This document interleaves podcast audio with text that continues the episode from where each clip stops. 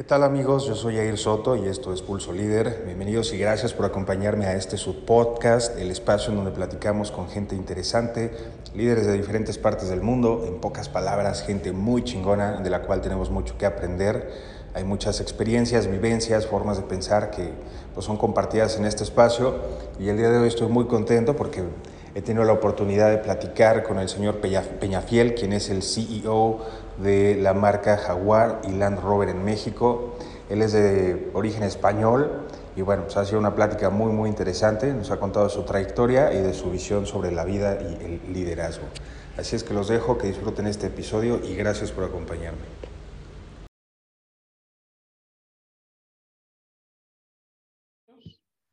Yo estudié Derecho y Administración de Empresas en una universidad muy orientada hacia banca y a mí siempre me gustaron, me gustaron los autos. Arranqué cuando me egresé, eh, arranqué en el mundo de la auditoría y, descubrí que ni yo estaba hecho para la auditoría ni la auditoría para mí.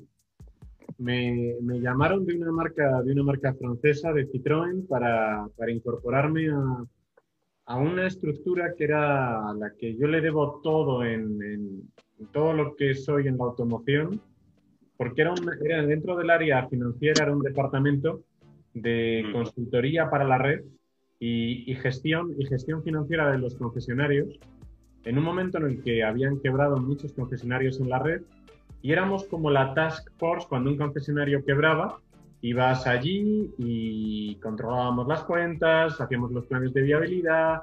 Entonces eh, encontré un lugar en el que eran cosas muy financieras, pero al mismo tiempo muy mezcladas con el mundo comercial, con un, eh, con un jefe que, en fin, era una auténtica, una auténtica, una auténtica bestia, un, eh, Manuel Periaña, siempre, siempre me acordaré de él. Eh, teníamos la, la, oficina llena con todos. En esa época, como no había internet todavía, ni tenías estos coleccionables financieros que cada mes salía una ley nueva y tenías que cambiarla. Y, y, y fue, y fue, donde, y fue donde arranqué. De ahí, de ahí y ahí te diría, eh, si hay tres características en, mi desarrollo profesional, la primera es muchísima suerte. Eh, creo que es algo que siempre que sobre que siempre que ponderar el, el 80%, salvo para el 2% top de los directivos of the world, in the world, eh, el resto, en el resto de las personas, el 90% de lo que nos ocurre es suerte. Pero eh, hay dos cosas muy importantes respecto a esa suerte que yo creo que me han dado siempre una pequeña ventaja competitiva. La primera es que de siempre he sido consciente de esta importancia de la suerte.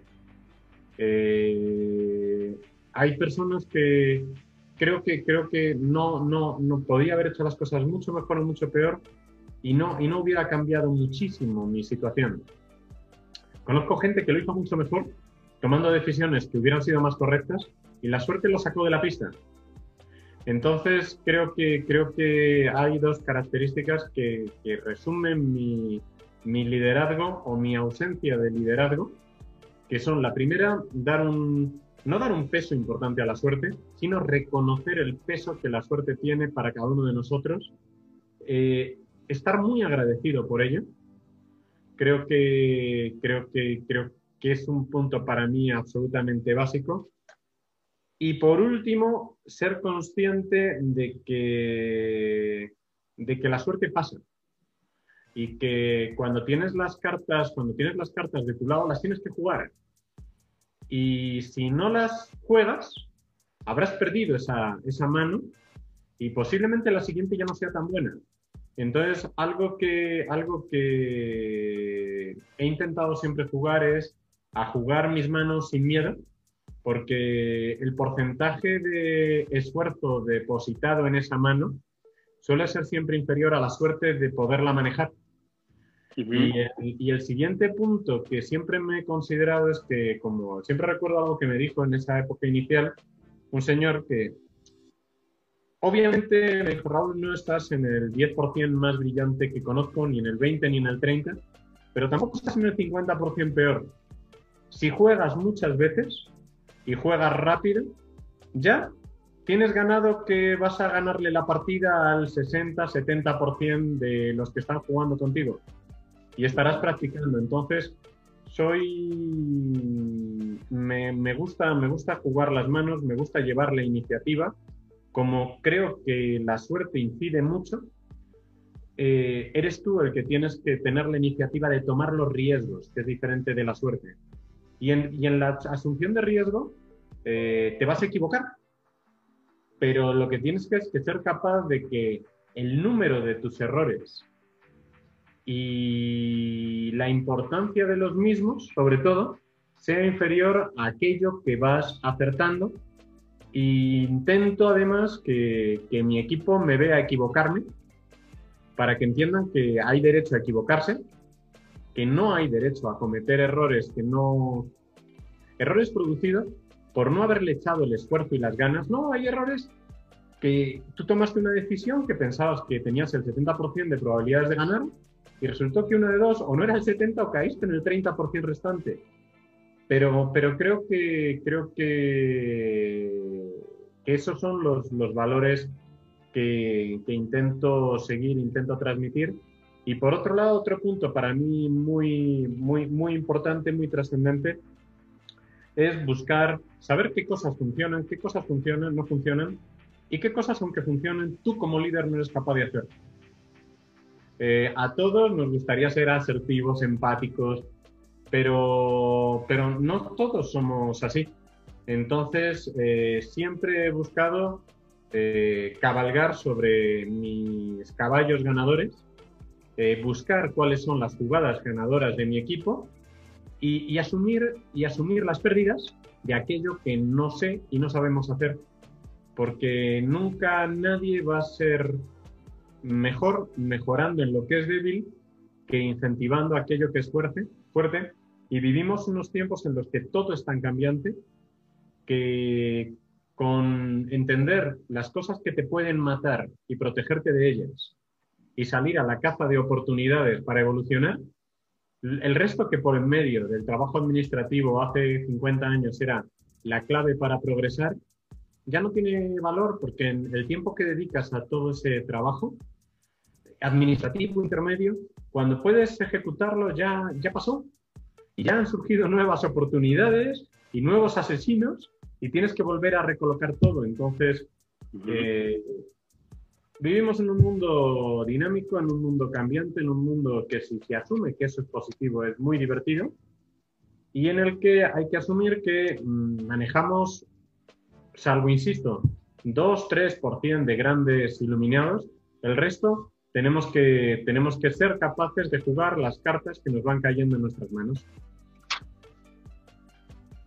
Wow, está padrísimo. Gracias por compartirlo y de verdad que me, llevo mucho de todo esto que me dices. Me hace muchísimo sentido porque me estás hablando del autoconocimiento, ¿no? O sea, que no asume que la suerte está de tu favor, o sea, y que al final vas, sí o sí van a salir bien las cosas y hay errores, pero vas aprendiendo. y, si no, y si no salen, y si no salen, y si no salen bien, vas a haber aprendido por el camino, pero eh, eh, digamos que lo que la única diferencia entre un perfil de ejecutivo y alguien que no lo es es que el perfil ejecutivo está dispuesto a, a, intentar cabalgar sobre el riesgo.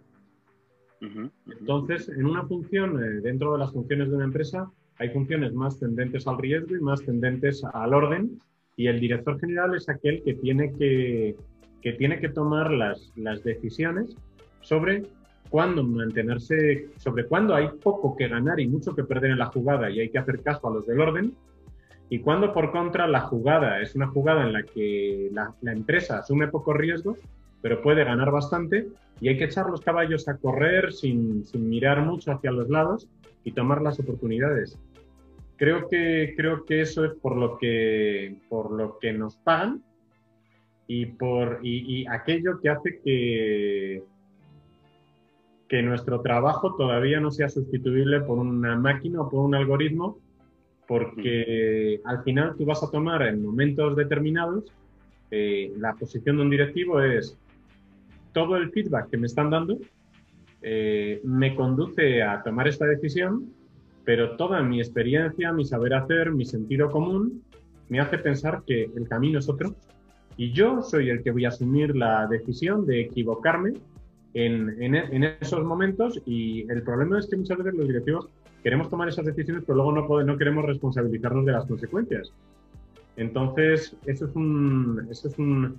Hay unos libros ahora sobre asimetría en la toma de decisiones muy interesantes que, que, te, te recomiendo porque eh, al final es decir, mira, estoy dispuesto a echar la, a poner mi piel en, en, la decisión que estoy tomando cada vez que estoy tomando una decisión relativamente estratégica. Y, y eso es algo que, que, cuesta, que cuesta, que cuesta asumir y tienes que saber cuáles son tus sesgos, cuáles son tus propios problemas, tus hándicaps y con eso medirte y actuar.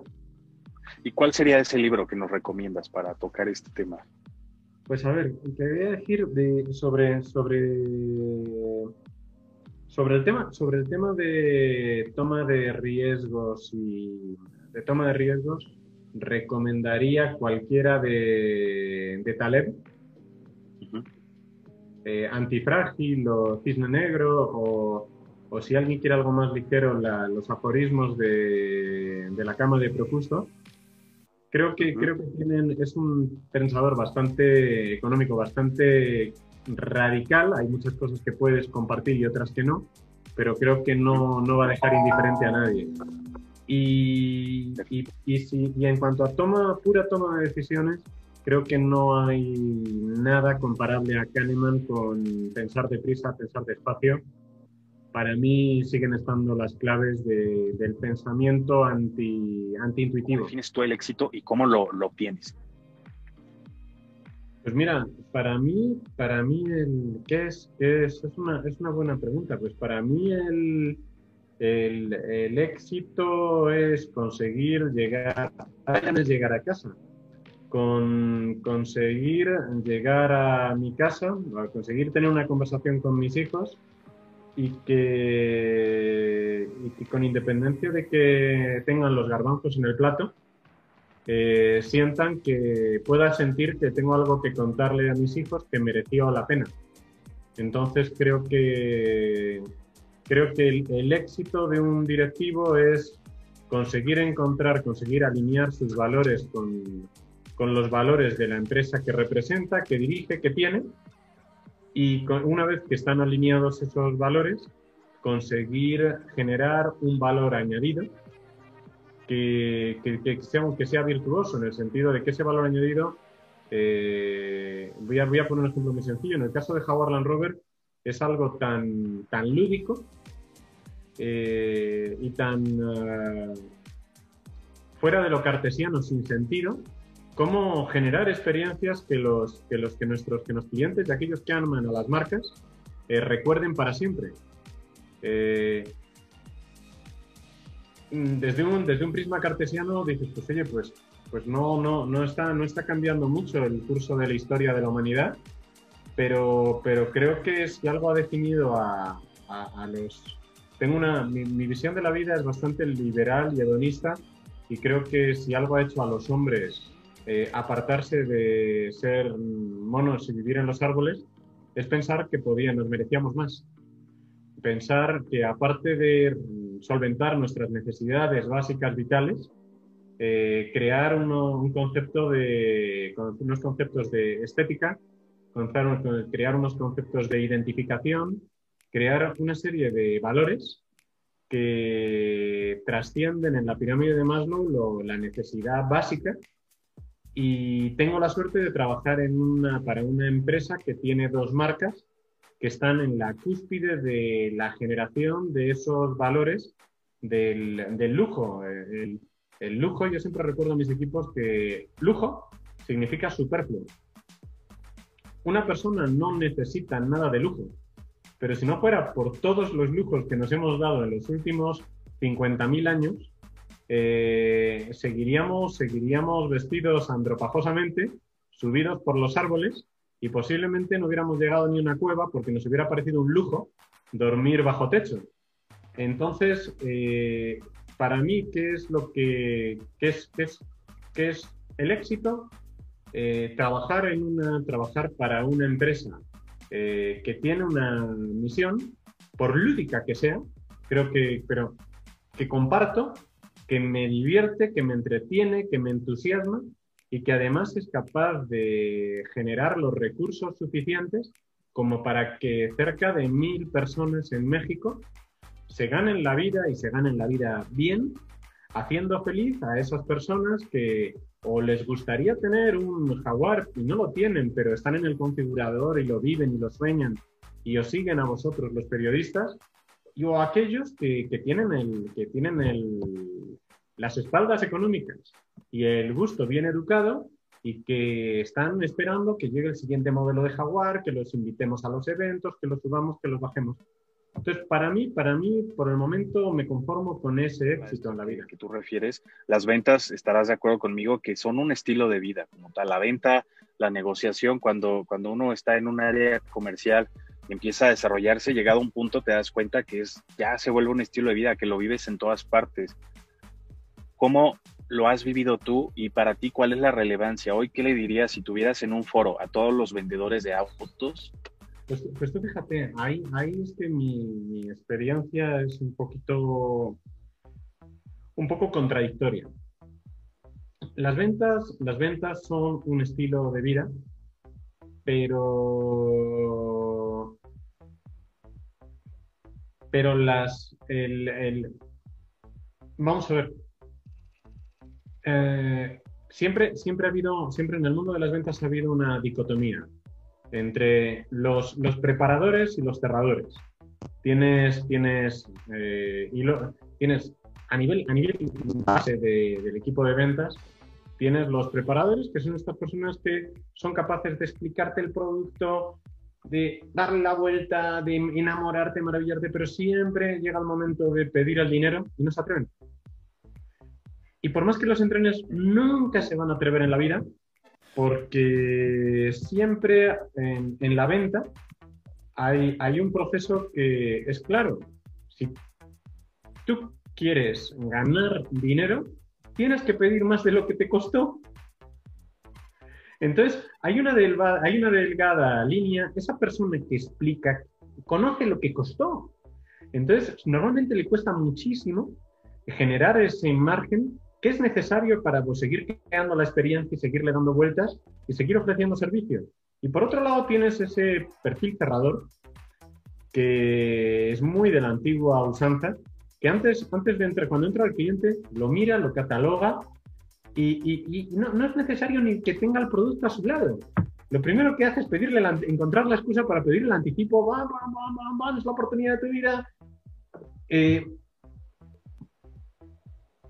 ese es un eje. Y luego está el otro eje de organizadores y machos alfa o hembras alfa. Eh, el, mundo, el, mundo, el mundo antiguo estaba muy, muy, muy orientado hacia los equipos comerciales alfa, killer, cerradores. ¿Cuál es el, cuál es el problema que, que, nos hemos encontrado en los últimos tiempos? En los últimos tiempos es que eh, la, la, tecnología ha hecho que un buen, un equipo mixto con un buen preparador que al mismo tiempo eh, sea un organizador, va a estar mucho más adaptado a las nuevas tecnologías.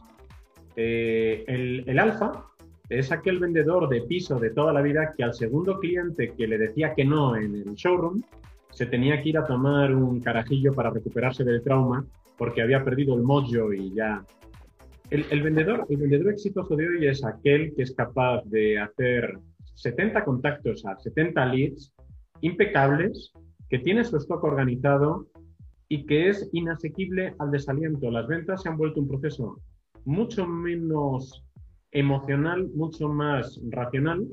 Y luego el problema es que en un momento dado ese, ese minero tiene que transformarse en, en, tiene que dejar una pequeña parte de Mr. Hyde para poder cerrar el proceso de venta y para poder orientar bien al cliente. Pero lo que, lo que nosotros en este momento estamos, estamos trabajando y estamos buscando son perfiles con mucha más capacidad de organización, que entiendan que los ratios de cierre van a ser mucho peores, pero que estén mucho más preparados para generar mucho más negocio. Entonces es un, es un, cambio, es un cambio psicológico importante. Eh, evidentemente el Natural Born Killer seguirá siendo una pieza insustituible, pero de nada me sirve un, en un mundo en el que ya no me entran los clientes en el showroom, de nada me sirve un, un Natural Born, Killer que desprecia eh, mil leads al mes, porque ninguno de ellos es un falling one, que es lo que él va buscando permanentemente. Entonces, en esta industria vamos buscando gente mucho más técnica, gente que con más capacidad de análisis, de estudio, que cuando llega el cliente, eh, hace 20 años, cuando yo empecé en esto, el cliente que llegaba al concesionario era un, entre comillas, al lado de lo que era un semi-analfabeto respecto a la marca, respecto a lo que quería, y cuando se encontraba a otro animal enfrente, se generaba un diálogo productivo. Ahora mismo el cliente viene mucho más educado, preparado y cuando se encuentra y lo, que desea es tener a alguien enfrente con quien poder hablar de tú a tú sobre el producto y que no le salga con vaguedades, ambigüedades y lo esté prejuzgando. Entonces, estamos, estamos en, en una reconversión hacia vendedores que tienen que dar mucho valor añadido en la presencia física porque algo importante, cada vez en un proceso de venta hay más parte digital. Cada vez que un humano sale del agua, tiene que ser para solucionar problemas. No puede ser, no puede ser menos eficiente que la parte digital, porque esa parte que hablábamos antes de la experiencia memorable va a llegar, va a venir dada cuando la persona que conoce el producto, que ha estado, que ha tocado en el día 20 leads, pero sigue manteniendo la sonrisa y el charming después de esos 20 leads de picar piedra, le sale una conversación buena con un cliente y es capaz de enamorarlo, asesorarlo, darle la vuelta y transformarlo en un, transformarlo en un cliente de la marca. Totalmente, totalmente se requiere lo que yo les he dicho a los vendedores. Hoy ya no son los vendedores de la vieja usanza. Hoy su perfil ha cambiado y es más bien un emprendedor, un empresario digital, totalmente otro perfil. Ya no eres el merolico que se suelta hablando, eres un consultor porque efectivamente, como bien lo refieres, el cliente ya viene hiper informado, ¿no? Entonces, te toca poco a poco ir este, solucionándole. Hay, algo que yo siempre les, les pongo sobre la mesa, que la gran ventaja que tiene este modelo de, nuevo modelo de negocio es que eh, todos en el mundo digital, eh, el mundo digital ha hecho que hayamos dejado de ser seres activos somos todos seres pasivos, en el que no estamos ya preparados para estar parados, aburridos, media hora, pensando e ideando cosas. Todos estamos buscando estímulos en nuestro teléfono que nos hagan reaccionar. Eh, si tú esperas a que el cliente llegue a ti, el cliente es el que está manejando el proceso de venta, es el que, es el que, ha, es el que ha hecho el esfuerzo, el trabajo y el que ha tomado la iniciativa. Y tú al final eh, vas a ser un proveedor de servicios de ese cliente que ha sido su propio broker. Si tú tienes la iniciativa de estimular al cliente cuando todavía no es cliente, esos estímulos, el 90% van a ser improductivos. Un 8% van a ser, quién sabe, dentro de un tiempo. Pero hay un 2% en los que tú tocaste base primero y tocaste justo en ese momento en el que el cliente no lo sabía, pero estaba a puntito de tomar la decisión emocional de lanzarse a un proceso de compra, si eres inteligente y eres honesto en lo que ofreces, vas a llevar la mano y te vas a llevar la operación. Y eso, el problema es que con... Otro libro interesante es El hombre anumérico. El, el problema de los seres humanos es que no vemos que un 2% de 100 es mucho respecto a un 100% de nada. Entonces, respecto a un 96% de personas, vas a quedar bien porque llegaste a ellos y les contaste una historia maravillosa de un coche de lujo. Pues qué bien que alguien se acercó a mí y me vino a vender un jaguar, joder. Pensaron que me van mejor las cosas de lo que me iban. O en otro 8% te vas a meter en el proceso que posiblemente había iniciado otro y le vas a poner complicadas las cosas. Y el otro 2% lo vas a llevar. Si estás esperando en el showroom, estás ya con la masa del 98 en la parte del filtreo de realmente quiero el Mercedes, quiero el BMW, o voy a darle una oportunidad a este chico a ver qué me cuenta. Entonces, creo que, creo que estamos en un momento en el que, como decías, el, el vendedor tiene que asumir su función de asesor comercial, tiene que estar dispuesto a, a sembrar mucho, a llevarse muchos golpes y a ser consciente de que no pasa nada por perder operaciones.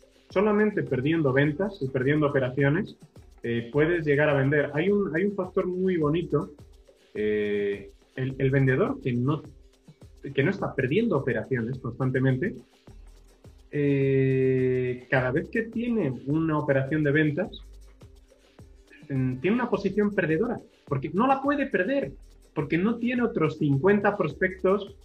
el, cliente no es otro más, es su único prospecto, es su única oportunidad y juega y juega totalmente con las cartas marcadas. Entonces, estamos, estamos todos aprendiendo en, este proceso. El, mundo, estos, estos meses full digital nos han enseñado que, que lo full digital no, no sirve, sobre todo en, productos que no son utilities, que son productos de valor añadido, pero mm, los vendedores que están funcionando son aquellos que posiblemente no eran los más intuitivos posiblemente no eran, pero son inasequibles al desaliento y tienen una, llamémoslo no obsesión porque sonaría, pero eh, constantemente tienen la sensación de estar añadiéndole valor a sus clientes. Esos dos, esas dos piezas son las necesarias para mantener el entusiasmo, el empuje en un entorno comercial en el que, carece del, del, glamour y de la pegada del mundo de la industria automotriz de hace 50 años. ¿Cómo le haces para encontrar y además mantener la pasión en lo que estás haciendo en el día a día sin que caigas en el desánimo, sin que las cosas del exterior te afecten y que, y que desarrolles, como dices tú, esa coraza, esa coraza ante la frustración, ante los errores, que realmente aprendas. ¿Cómo haces o qué consejo nos das para hacer ese switch interno y dejar de ver vaya la carencia, dejar de ver lo malo, lo negativo y seguir como le haces tú, enfocado en una sola pieza, hacia dónde vas. ¿Cuál es el secreto para lograr esto? Vamos a ver, creo que creo, creo que eh, el, tema, el tema no es no ver lo malo. Lo malo, lo malo existe, está ahí. Yo hace, hace muchos años, eh, vamos a ver, siempre, siempre llevo, llevo 10 años trabajando en, América Latina y, y, antes he trabajado en España con una mentalidad muy parecida. Eh, lo, que, lo, que, lo, que hay que darse, lo que nos tenemos que dar cuenta son dos, para mí, mi enfoque, son dos, dos temas principales. El primero, eh, las cosas ni son nunca tan buenas como crees, ni tan malas como crees. O sea, cuando las cosas van bien, nunca van tan bien. Cuando las cosas van mal, nunca van tan mal y normalmente no eres ni tan responsable de que vayan bien, ni tan responsable de que vayan mal. Eh, pero tú eres el que tiene la capacidad para que dentro de lo mal que van puedan ir un poco mejor o dentro de lo bien que van no empiecen a caer por al menos por tu culpa. Entonces, eh, yo siempre recomendaba, en, he recomendado entre mis equipos, eh, aunque literariamente sea muy educativo y muy bonito, dejar de leer a, Lorca y a los griegos y leer más a Kipling. Eh, mm, sí, hace, hace, ya, ya, lo he utilizado dos veces y ya no puedo utilizarlo más, pero creo que la lectura del IF en, en el mundo empresarial en comparación con las bienaventuranzas, pues te explica por qué claramente los anglosajones posiblemente no sean mejores personas que los latinos, pero son bastante más eficientes en los negocios. Entonces, eh, creo, creo que la clave está en dar lo mejor de ti mismo sin llevarlo a, esfuerzos trágicos eh, sabiendo que eres una pieza más en una, maquinaria muy complicada y que si las cosas no salieron, eh, tendrás que analizar por qué no salieron eh, y por qué no te engranaste bien en la maquinaria para que no salieran. Pero eso no quiere decir que hay un problema estructural en ti o en la naturaleza. Hay que evadir el pensamiento trágico mediterráneo de la única manera de que todos triunfen es que el héroe muera. Pues no, eh, tienes que, hay que ser pragmáticos, prácticos, reconvertirte, no ofecarte en, en, lo que haces, sino tener muy claro quién eres y siendo quién eres, qué cosas eres capaz de hacer y por contra, qué cosas no vas a hacer. Entonces, eso te va a permitir, en mientras tengas tus necesidades vitales cubiertas, tener un concepto de el éxito más basado en mm, cuáles son mis errores y por qué la gente que me rodea conoce mis errores y precisamente por esos errores que tengo les sigo, les sigo gustando, me siguen apreciando y siguen depositando algún tipo de confianza en mí. Entonces, creo que ese es el, es difícil, no es, muchas veces no es divertido, pero, creo que, ese es el, punto importante de la vida. La vida es un cambio permanente y si las cosas te van muy, muy, muy, muy bien, pues vete preparando para que vayan un poquito peor. Porque va a llegar y no va a ser culpa tuya y por contra, si las cosas te están yendo muy mal, estás adquiriendo y sigues manteniendo la cara, pues vas a estar adquiriendo un callo, una dureza que cuando, que cuando las cosas lleguen de otra manera, te va a ser mucho más fácil prepararlas, digerirlas y, sobrellevarlas. Eso creo que es darnos cuenta de, que, que, cada ser humano lo puede cambiar todo en la historia de la humanidad, pero ser también bastante prudentes y humildes en el sentido de que si no lo consigues, pues hay otros 27 mil millones de humanos en la historia de la humanidad que no lo consiguieron y que pese a ello tuvieron vidas exitosas, plenas y que se sintieron y que al final pues se sintieron a gusto en el entorno de lo que habían de lo que habían hecho y de los recuerdos y las sensaciones que habían generado a su alrededor. Y así no nos tomamos ni, ni los triunfos ni los errores personales, ¿no? Simplemente también dejar que fluyan las cosas y verlas como dices tú, como son. Sí, o sea, al final, al final es todo, todo, todo es personal porque tú eres un sujeto y todo lo vas a ver por el camino de tu subjetividad, pero, es, precisamente. Es, es, darte cuenta de que cada, cada, cada cual somos la suma de todas las circunstancias que acaecieron en nosotros, pero pero mm, lo único que importamos es por el recuerdo que vamos dejando en la gente que nos rodea y nos importa. Entonces, eh, cinco, hay siempre que, tú me decías en las ventas, el último día del mes hay que vivirlo como si fuera el último día de tu vida, todos los meses, pero con el suficiente retorno como para darte cuenta al día siguiente de que nada en la humanidad va a cambiar por haber vendido uno o dos jaguares más, más allá de la, de la satisfacción personal de haberlo hecho. Entonces, creo que hay que tener cintura con uno mismo, eh, saber cuándo fustigarse, cuándo no fustigarse, y no fustigarse cuando del autocastigo no se obtiene ningún beneficio. Totalmente de acuerdo contigo, eh, totalmente de acuerdo. Y eso del autocastigo es muy arraigado en la cultura latina. Pero sí tenemos que quitarnos eso ya, pues, o sea, para que nos fluir más. Sí. Ahora vamos a hacer una dinámica en la que yo te digo una palabra y tú me respondes lo primero que te venga a la mente. ¿Estás de acuerdo? Sí. Líder. Espérate, me has pillado. Líder, eh, guía. Familia. Guía. México. Incontrolable. Autor favorito. Autor favorito.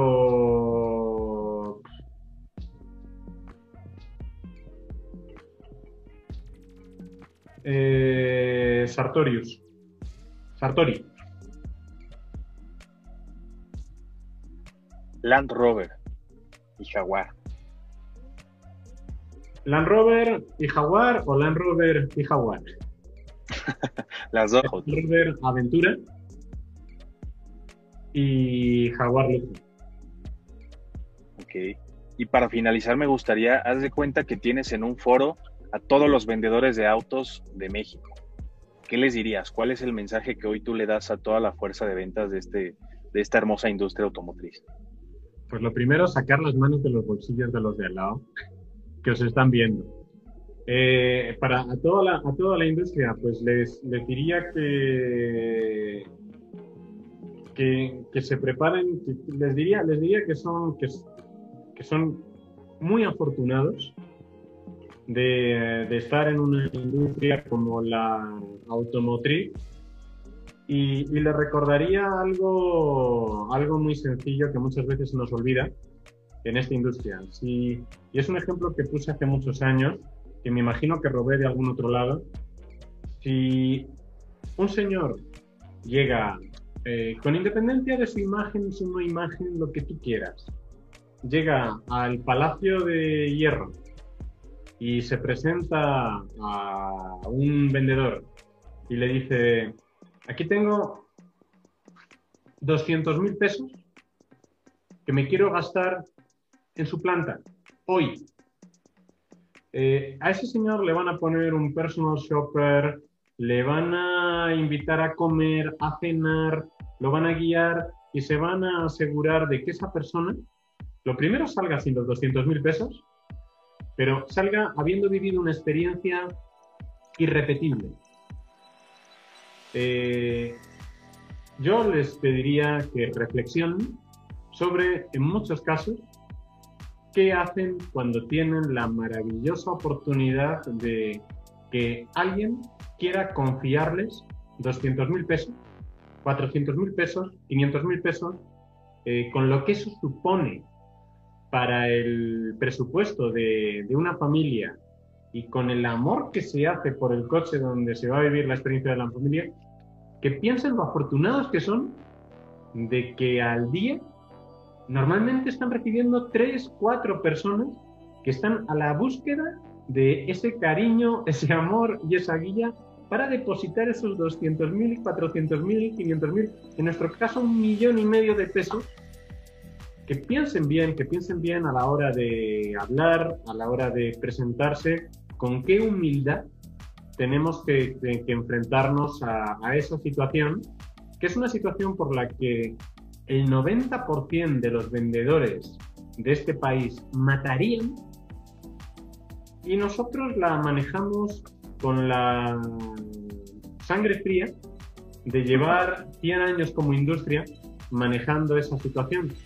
Pero, pero que se, les diría que, que, las ventas dependen de la suerte, que dependen de, de su, dependen de la suerte, o sea, los ciclos están, existen, pero que al final son ellos los que cuando el ciclo baja, en su suerte, pues tienen que aumentar más huesos a la sopa para conseguir llegar a sacarle a la sopa el mismo sabor. Hay veces que no hace falta buscar huesos porque te cae un solomillo y, y vives bien, pero si tienes un buen fondo de huesos, eh, vas a conseguir, vas a conseguir que tu alimentación sea mucho más estable.